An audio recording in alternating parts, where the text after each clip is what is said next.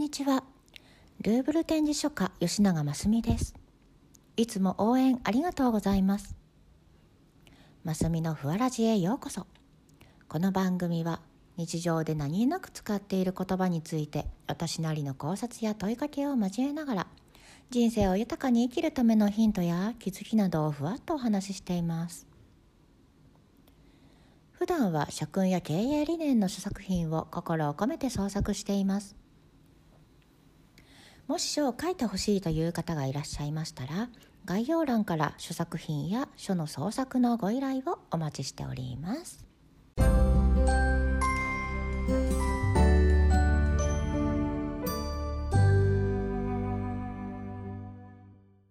では第5回目。本日のお題は「大丈夫」です。なぜこの言葉を選んだのかというと不安を軽減し心を癒しながら未来への希望を捨てずに前を向き信じることができる大切な言葉だと思ったからです。しかしながら最近は「大丈夫」と心豊かでゆとりを持ち癒されている状態の方が少なくなってきています。そこで「大丈夫」の言葉をこのラジオを聴くことであなたの心に響かせながらしっかりとつかむように心で受け取ってほしいと願っています。まず一緒に考えてほしいのは「大丈夫」ってどんな時に使っていますか？そうです。自分には足りない弱い部分または至らない部分を見つけた時には誰もが不安になりますよね。それでも心の中にある強い思いやなりたい未来への自分へと思いを馳せ現状の状態に葛藤しながらも心を奮い立たせ立ち向かう勇気をくれる希望に満ちた優しい言葉です。大丈夫はとても素敵な言葉ですよね。だからこそあなたに少しだけ「大丈夫」を思い出していただいて毎日を振り返るきっかけになればと思っています。では今日は「大丈夫」の言葉を一緒に思い出していきましょうね。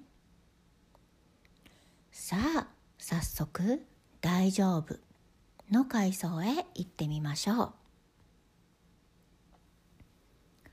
大丈夫の言葉。大丈夫。あなたはあなたができることをちゃんとしています。大丈夫。まだ経験や練度が足りないだけです。きっとすぐにできるようになります。大丈夫。慌てなくていいんです。冷静に集中してすべての感覚を研ぎ澄ませてみてください。大丈夫。最後まで諦めないでください。きっとやれます。大丈夫。あなたの勇気と未来を信じています。大丈夫。気づいてください。あなたはとても強い人です。大丈夫。もっともっと今よりとても良くなります。大丈夫。ご存分に。あなたの最高を思いっきり出し出し切ってみてください。大丈夫。あなたをずっと見守っています。大丈夫。もっとありのままを見せてもいいんですよ。大丈夫。自信を持って。あなたは素晴らしい方なんです。大丈夫。とあなたに関わる人に全員に言ってみませんか？大丈夫。もしかしたらこのラジオを聞いたからあなたは素直に言えるかもしれません。大丈夫。ぜひあなたの大切な人にたくさんたくさんたくさんもっと信じて言ってみてください。おかえりなさい。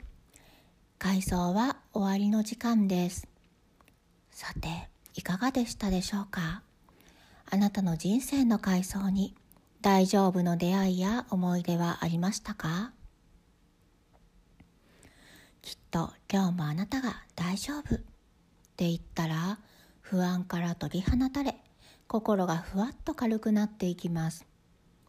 相手に言えたなら心を通わせてお互いを思いやりふわっと幸せな気分になれるかもしれません。あなたが素直な心で本当に大切な人に素敵な言葉をかけてあげてください。